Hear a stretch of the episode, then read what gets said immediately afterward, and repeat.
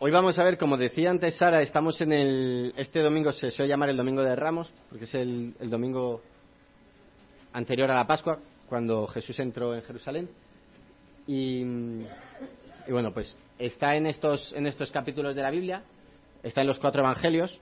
Ya sabéis que la Pascua es, es un periodo que en general se representa mucho en los evangelios y está representado en los cuatro evangelios. Y vamos a ver qué podemos aprender de ello. Vamos a ver. Pues Padre, queremos pedirte como siempre que abras nuestros ojos, que nos des humildad para someternos a lo que está escrito, para ser enseñables como niños, para dejarnos enseñar por ti. Entendemos que tú eres bueno y que lo que nos enseñas es para nosotros, para que lo pongamos en práctica y para que lo vivamos. Gracias Señor Dios por la Biblia. Amén. Bueno, pues lo que vamos a ir a ver hoy es esta entrada, que solemos llamar la entrada triunfal, y vamos a ver por qué. Vamos a ver cómo de triunfal fue, y a raíz de esa entrada de Jesús en Jerusalén, vamos a poder aprender que nosotros muchas veces estamos donde hemos ido, estamos donde nos hemos metido, lo cual puede parecer de perogrullo, pero a veces se nos olvida. Y de ahí nos surgirá la pregunta de a dónde estamos yendo. Porque si yo estoy donde me he metido, ¿a dónde estoy yendo? Vamos a abrir Juan 12. Como os digo, yo os animo, si tenéis Biblia, a que la, a que la abráis, porque vamos a ir saltando. Y hay cosas que no, no podemos leer todos los textos, porque sería inviable, entonces vamos a ir leyendo solamente algunos versículos. Pero si tú tienes la Biblia adelante, vas a poder ir viendo no solo lo que voy leyendo yo.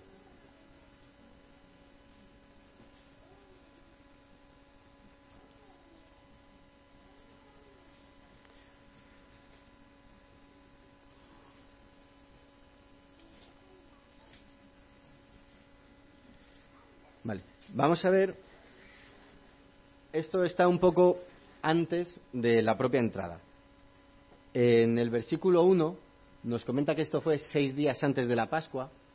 En el versículo 12 nos dice que fue al día siguiente cuando Jesús fue a Jerusalén. Es decir, estamos en el contexto inmediato o muy cercano de cuando Jesús entró en Jerusalén.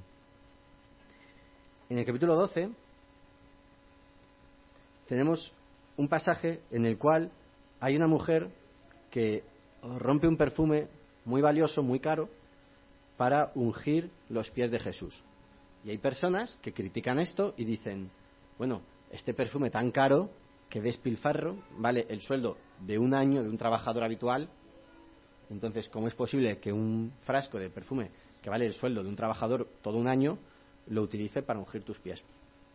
Y Jesús dice, bueno, Ah, bueno, me, me, he pasado. Y Jesús dice, bueno, esto lo está, lo está guardando para ahora. En este pasaje, en el versículo 9, si vais al 9, dice que había una gran multitud que se enteró de que Jesús estaba allí, en este pueblecito que estaba al lado de Jerusalén.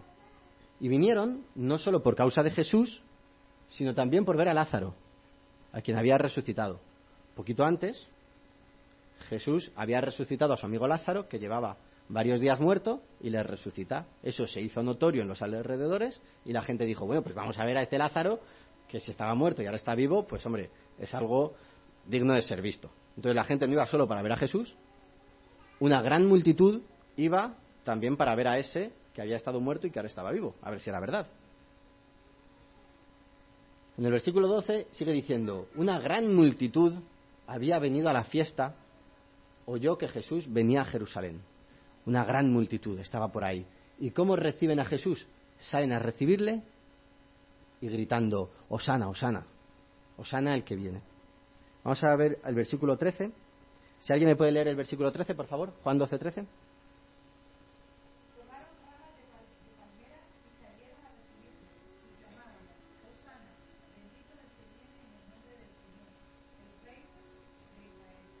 Vale. Si al venir habéis visto personas con, con ramitas por la calle, es porque es muy típico este día, pues llevar las ramitas, porque la gente echaba ramitas y echaba las, los mantos como para hacerle una especie de alfombra.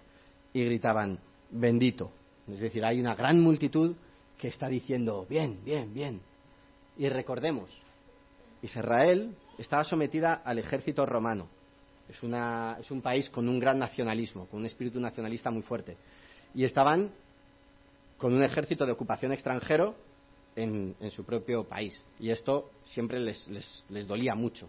Y había movimientos insurgentes. Entonces, había mucha gente que quería un Mesías libertador. Y ahora teníamos a un mogollón de gente, una gran multitud diciendo, bienvenido, Osana.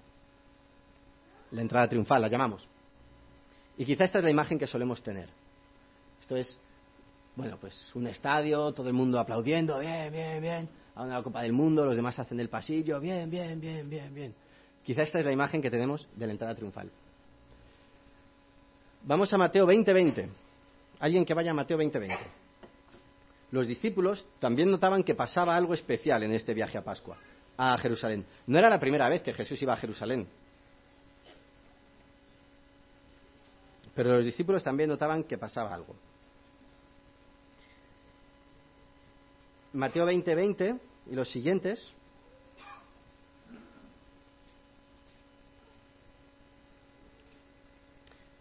Vale, leedme, alguien que me lea 20 y 21, por favor. Mateo 20, 20 y 21.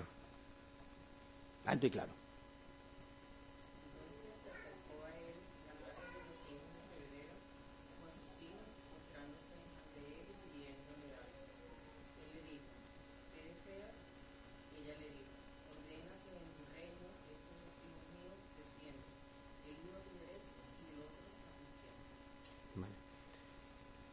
Mateo hemos dicho que Jesús entra en Jerusalén en el capítulo 21.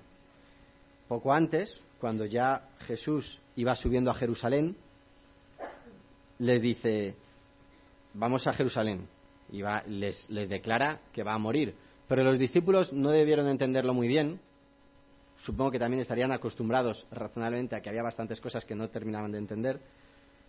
Y entonces, estos dos, Juan y Santiago, o Juan y Jacobo, se acercan y le dicen, bueno, queremos sentarnos en tu reino, uno a tu derecha y otro a tu izquierda. Va a pasar algo.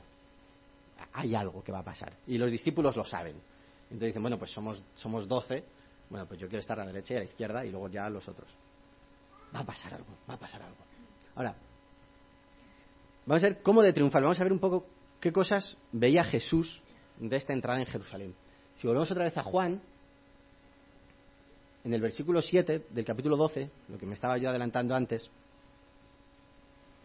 esta mujer que le había ungido con este perfume tan caro y que las personas que estaban cerca dicen, pero ¿cómo un perfume tan caro para esto?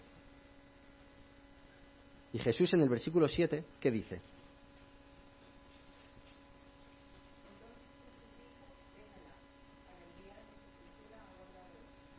Lo ha guardado para el día de mi sepultura. O sea, lo está guardando para mi entierro.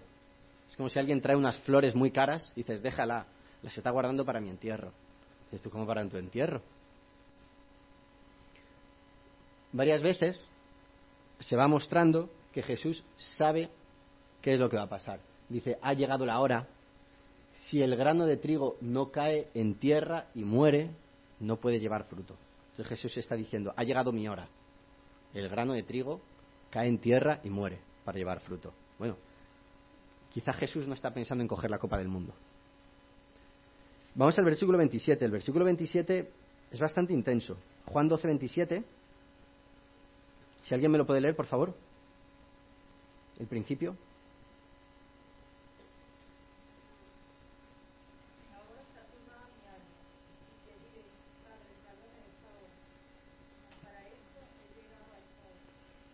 Mi alma está turbada o mi alma se ha angustiado. Estoy muy angustiado. La multitud le está clamando, Osana, Osana, pero él dice, yo estoy muy angustiado. Vamos a ir a Lucas 19, 41.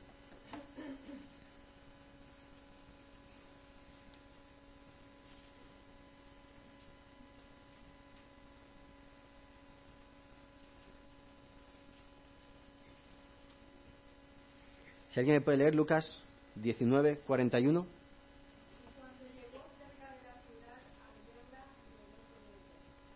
Vale. La ciudad está aclamando. Bendito el que viene. Y Jesús ve la ciudad y llora y dice, si al menos ahora supieras lo que es para tu bien, si te dieras cuenta de que yo vengo para tu bien, pero Jesús sabe que le van a rechazar. Mateo 20.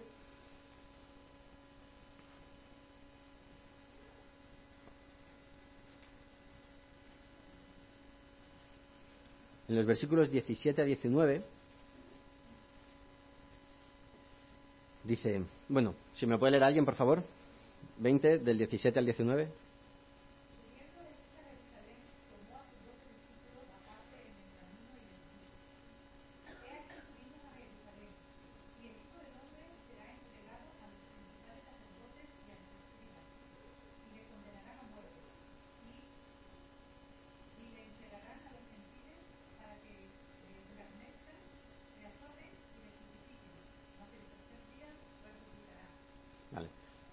Para nosotros que lo vemos a posteriori lo está diciendo clarísimo. Pero, pero el caso es que Jesús sabe perfectamente que donde va no va a recibir la Copa del Mundo. Posiblemente la imagen se parecería más a esto. Estos son dos gladiadores entrando en el Coliseo y efectivamente todo el mundo aplaude y todo el mundo grita y todo el mundo... ¡Ah! Pero, pero bueno, pero digamos que no es precisamente un trance agradable. Efectivamente lo llamamos la entrada triunfal, porque todo el mundo aclamaba. Pero Jesús sabía perfectamente que él iba a una situación muy dura, una situación muy difícil. En el boletín de, para estudio personal tenéis algunos versículos más, por si alguien quiere, quiere estudiar un poco más sobre este tema. Y también tenéis algunas preguntas de por qué entro allí, porque podríamos preguntarnos, bueno, si yo sé que entrando ahí me van a dar una paliza y me van a acabar matando, pues hombre, a lo mejor cojo el camino de al lado. Pero Jesús tenía claro que él tenía que cumplir una misión. Y muchas veces nosotros estamos donde nos hemos metido. Y si yo estoy aquí, posiblemente es porque en otro momento yo di pasos que me trajeron aquí. A veces uno pues simplemente se deja arrastrar por la corriente. Pero muchas veces eso también es en sí mismo una decisión. Permitidme la flechita, intentando como que esto fuera el tiempo, pues yo ayer di pasos, pic, pic, pic, pic, pic, y yo hoy estoy aquí. Hoy estoy aquí y mañana otra cosa será. Muchas veces de mañana no tenemos ni idea. Mañana no tenemos ni idea, pero Dios sí tiene idea, porque Dios sí sabe. Mañana Dios dirá, pero no un Dios dirá como, bueno, ya se verá. No, mañana Dios dirá porque efectivamente Dios va a decir, porque Dios tiene algo que decir en mi vida, porque Dios sabe de mi vida. Como decíamos antes, en una canción, todo lo sabes de mí y me amas igual. Es que Dios lo sabe todo de mí y tiene interés en mi vida. Cada paso debe buscar la dirección de Dios, porque posiblemente donde yo estoy hoy en parte dependa de los pasos que di ayer. Y donde yo esté mañana dependerá de los pasos que dé hoy. La semana de Jesús en Jerusalén, en el tercer año de su ministerio público, es una semana que ha, que ha influido en la historia de la humanidad tremendamente. Es una semana poderosa, es una semana muy reflejada en los evangelios, es una semana donde pasaron cosas tremendas. Pero en parte pasaron porque Jesús entró en Jerusalén. Porque para Jesús habría sido muy fácil girar y marcharse a otro lado, pero entró en Jerusalén. Jesús entró voluntariamente en la ciudad que le iba a matar. Y esto es algo muy importante. Como decíamos antes, mi alma está angustiada, pero ¿qué diré? Padre, quita esto de mí. No, él dijo, bueno, pues que sea lo que Dios quiere. Y efectivamente, obedeciendo al Padre, hizo su obra de salvación en nosotros. Jesús estaba donde había llegado por los pasos que fue dando. Y la vida no se trata de una única decisión que yo tomo, se trata de muchos pasos que yo voy dando y muchos pequeños pasos que yo voy dando siguiendo lo que entiendo de Dios y lo que Dios me pide y siendo obediente a Dios, que manda más que yo, en mi vida manda más Dios que yo, o en mi vida tiene que mandar más Dios que yo, esos pasos me van llevando a donde Dios quiere. Si en mi vida mando yo más que Dios, no voy a ir donde Dios quiere. Por eso Jesús podía decir, mañana, bueno, al tercer día resucitaré. Porque Jesús está haciendo la voluntad del Padre. Tiene una misión del Padre, el Padre va a hacer lo que ha dicho que va a hacer. Porque Jesús está haciendo lo que dice que hace. ¿Qué pasa? Nosotros, en esta flechita, puede ser que yo ayer diera pasos perezosos, y si ayer di pasos perezosos y quise estar muy seguro en mi vida y quise tener una vida espiritualmente muy tranquilita, a lo mejor hoy estoy aquí muy tranquilo. Y a lo mejor yo tengo una vida espiritualmente muy tranquila.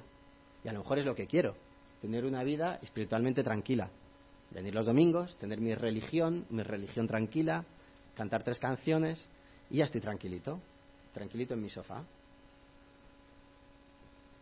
Mis pasos perezosos me pueden llevar a una vida espiritualmente tranquila. Luego, mañana seguramente quiero seguir tranquilo. Aquí va a ser muy difícil que yo tenga un Dios poderoso. Aquí es muy difícil que yo vea la obra de ese Dios rompedor, o de ese Dios indomable, o de ese Dios que se arroga el derecho de decir, mira, yo hago lo que quiero porque soy Dios. De ese Dios que en la historia de Job, un, Dios, un Job perfectamente santo, Dios dice, pues yo hago lo que yo quiero, porque para eso soy Dios. Y cuando me pides que dé cuentas, es que no las voy a dar, porque para eso soy Dios. ¿Y por qué tengo yo que dar cuentas si soy Dios? No, no quiero dar cuentas. Porque Dios es malvado o porque es caprichoso o porque quiere jugar con los títeres. No, porque no lo necesita, porque nos da la medida de fe y la medida de gracia que necesitamos en cada circunstancia. Pero si yo me meto en circunstancias tranquilas, pues en circunstancias tranquilas estoy si me meto en, circunstancias espiritualmente intensas, Dios me dará una fuerza intensa. Dios me dará cosas intensas. Porque ese Dios poderoso se expresará donde Él quiere. Entonces, ese Dios me va a decir, tú da pasos que te lleven donde yo quiero. Y donde yo quiero, cuando tú estés donde yo quiero, yo haré mi obra. Y yo la haré donde yo digo. Ve ahí. Pero si doy pasos tranquilos, un Dios tranquilo, veré. También puede ser que yo ayer diera pasos torcidos. Y aquí he puesto los zapatos como que no, no tienen idea de dónde van. Porque muchas veces estamos donde nos hemos metido. Muchas veces no es Dios que nos ha puesto pruebas. Muchas veces nosotros nos hemos metido ahí. Y muchas veces estamos recibiendo el pago de nuestro camino. Porque tiempo antes nosotros sabíamos que eso estaba mal. Y a veces decimos, bueno, esta prueba que me ha puesto Dios, eso no es una prueba. Es una consecuencia natural, pues si meto los dedos en el enchufe y me electrocuto, no es un castigo de la electricidad, a mi osadía y a mi profanación del templo del enchufe. No, es que metido los dedos en el enchufe y me he electrocutado. Bueno, lo digo porque a veces entramos en unas supersticiones que, que ni son sensatas ni están en la Biblia. Entonces, a veces el malo, y nosotros a veces tomamos malos caminos, y esos malos caminos vuelven contra nosotros. Y así lo dice Dios a veces, haré volver sus caminos contra ellos. Pero naturalmente, si, sigues este camino, pues si sigues la 1 llegarás a Burgos. Es que es muy natural.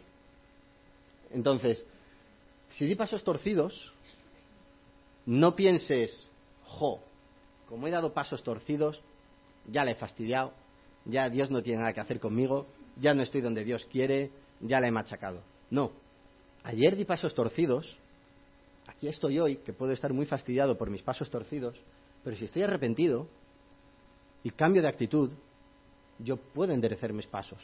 O mejor dicho, Dios puede enderezar mis pasos. Y entonces Dios enderezará mis pasos y tendré un camino nuevo. ¿Por qué? Porque he aquí, yo hago nuevas todas las cosas. Y mañana, mañana Dios dirá. Y si ayer di pasos torcidos, pues torcidos los di. Pues ya me doleré, ya me arrepentiré y me arrepiento y me corrijo. Jesús entró voluntariamente en la ciudad que él sabía que le iba a matar. Y por eso hizo la obra de Dios.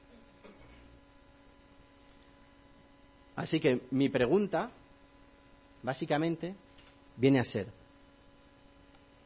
¿dónde has ido? ¿Tus pasos de ayer cómo fueron? Porque tus pasos de ayer tienen mucho que ver con dónde estás hoy. Tus decisiones ante Dios de ayer tienen mucho que ver con dónde estás hoy espiritualmente. La geografía también influye, pero bueno, tampoco quiero entrar en eso. Quiere decir que también si he decidido coger un avión y, aceptar un trabajo en el que voy a rechazar a mi familia porque no voy a ver a mi familia, pero, pero me interesa mucho laboralmente, pues también es una decisión.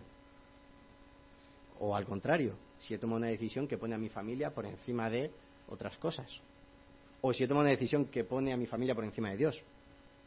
Dios no me va a pedir nunca nada que haga daño a mi familia. Pero yo tengo que tomar decisiones que tienen claro lo que tienen claro. ¿Qué decidí ayer? Eso influye mucho en dónde estoy hoy. Porque si hay algo aquí de lo que hay que arrepentirse, conviene arrepentirse cuanto antes. Se dice que el mejor momento para plantar un árbol fue hace 20 años. ¿Y el segundo mejor momento? Hoy. Entonces, puede ser que hayas tomado muy malas decisiones y que tus pasos hayan sido muy torcidos y que lo ideal fuera que hace 20 años hubieras plantado ese árbol. Pero el segundo mejor momento, eso. Y en todo caso, hay un pasaje de Pablo que me gusta mucho. Dice, vamos a leerlo, Filipenses 3.14, pero con esto ya terminamos.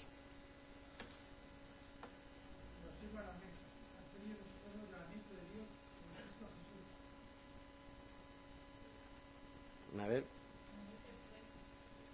Lee el siguiente, por favor, también.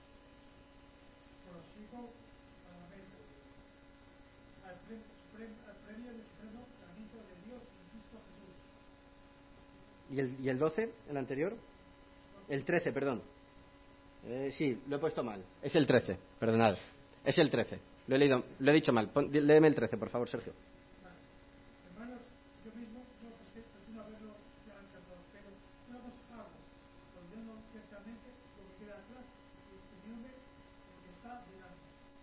Vale. Yo me olvido de lo que queda atrás y voy a lo que está delante. Porque el cristianismo se llamaba un camino. Decían, y perseguían, metían en la cárcel a todos los que siguen este camino. Es un camino que solo se puede andar hacia adelante. Yo me olvido de lo que quedó atrás. También, si yo atrás tomé muy buenas decisiones, cuidado, no me crea que voy a poder vivir de las rentas. Yo no voy a poder vivir de las rentas. Y a lo mejor ayer tomé muy buenas decisiones, pero tengo que ir a lo que está adelante. He hecho al olvido lo que está atrás y me lanzo hacia adelante. Lo hice mal, me arrepiento, me lanzo hacia adelante. Lo hice bien, mejor, me lanzo hacia adelante. Y me lanzo hacia adelante. Por si alguien quiere ampliar, en, en la hoja, en el boletín, he dejado aquí un montón de historias, un montón, bueno, un, varias historias, varias historias de personas que estuvieron en ciertos lugares y porque estaban en esos lugares vieron cosas. Algo tan sencillo como los primeros que vieron resucitar a Jesús. El privilegio de ser las primeras personas que vieron a Jesús resucitado fueron mujeres, muchas de ellas de las que ni siquiera sabemos el nombre, y sencillamente, ¿por qué fueron las primeras que vieron a Jesús? Dice, pues había muchos seguidores, pero hubo unas que tuvieron el privilegio de ser las primeras que vieron a Jesús resucitado. Pues aquí tenemos el pasaje que nos dice, ¿y por qué? Porque le vieron. Pues algo tan sencillo como porque fueron. Muy sencillo. Fueron y lo vieron. O personas que acabaron muy mal y a lo mejor diez versículos antes ves la clave y dices, es que aquí tomó esta decisión y se fue para el otro lado. Claro, es que si te metes en la boca del lobo, es normal que acabes mordido. Así que pensemos cada uno qué he decidido, dónde estoy y a dónde voy y qué quiero ir. Vamos a orar. Padre, te damos las gracias porque siendo santo como eres, y excelente y perfecto, no nos rechazas. Y habiéndolo dado todo por nosotros, y nosotros que muchas veces hemos sido ingratos y hemos dejado de, de devolverte lo que, lo que teníamos en obediencia y hemos hecho lo que hemos querido, tú sin embargo nos sigues restaurando. Y muchas veces sufrimos el pago de nuestra tontería. Y por nuestra estupidez sufrimos cosas. Y tú aún así nos restauras. Y de ahí también nos rescatas. Quiero darte gracias por esa misericordia. Y quiero pedirte también que nos hagas gente inteligente, que no juega contigo y que no intenta entrar en el juego del, de la desobediencia y el perdón, que simplemente estemos contigo y que te sigamos a donde tú vayas. Gracias por haber entrado en Jerusalén donde te iban a tratar muy mal, porque por eso nos has rescatado. Muchas gracias, Señor Dios. Amén.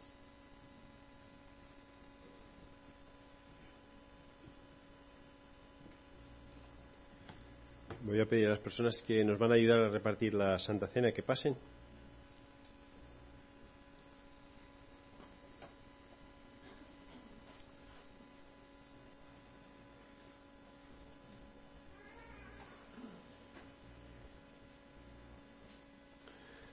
Y el significado de la Santa Cena hoy queremos, eh, de este momento de comunión íntimo de Jesús con sus discípulos, es plantearnos esta pregunta de eh, Jesús dio, tomó la decisión de entrar en Jerusalén y sabía lo que le esperaba. Entonces nosotros tenemos momentos en la vida que, que, tenemos que tomar decisiones. Esto no es tomar un poquito de vino y un poquito de pan, es, significa muchísimo más significa que tú has entregado tu vida a Cristo, significa que entiendes lo que, lo que Cristo hizo en la cruz por cada uno de nosotros. Y al fin y al cabo lo que Dios quiere es no solo que creas en Él, sino tener una relación estrecha, muy estrecha contigo, una relación que va creciendo. Y como veía que nosotros en nuestra torpeza metíamos la pata, puso a su Hijo como intermediario entre nosotros. Entonces, cuando estamos participando de la Santa Cena, no es solamente participar de dos elementos que pueden ser muy comunes para nosotros, es reconocer que lo que Jesús hizo tiene valor para nosotros. Y de esa forma me gustaría animarte a, quizás que pienses en tus pasitos, piensa en la línea esta, pasos desordenados, pasos ordenados, que sea un momento de poner tu vida en orden. Si crees que no pones tu vida en orden, que no participes por respeto a, Dios y por respeto a Jesús, por lo que Él hizo. que veas cómo otros participan y que sea de testimonio para ti. Y si nunca lo has hecho en tu vida y quieres hacerlo, que sea un momento como de entregar. Mira, Jesús, mis pasos han sido desordenadísimos. Y como dice Miguel, quiero plantar hoy el árbol de mi vida. Y quiero plantarlo con tus fuerzas. Y quiero plantarlo con tu muerte. Y quiero recibir el beneficio y del perdón que tenemos a través del sacrificio tuyo en la cruz. No creemos en un Dios muerto, sino en un Dios vivo. Y Jesús no se quedó en la tumba, pero sí tuvo que entrar. Él resucitó y resucitó a favor nuestro. Entonces quiero animaros a pensar en eso. Jesús murió y resucitó por ti y por mí. Y que lo disfrutemos. Y si no lo crees, pues date tu tiempo. Pero si quieres empezar a creerlo y aceptarlo, empieza hoy. ¿Para qué vas a esperar a mañana? O el mes que viene que habrá otra Santa Cena. Entonces que participemos de forma libre y conscientes de lo que nosotros estamos haciendo.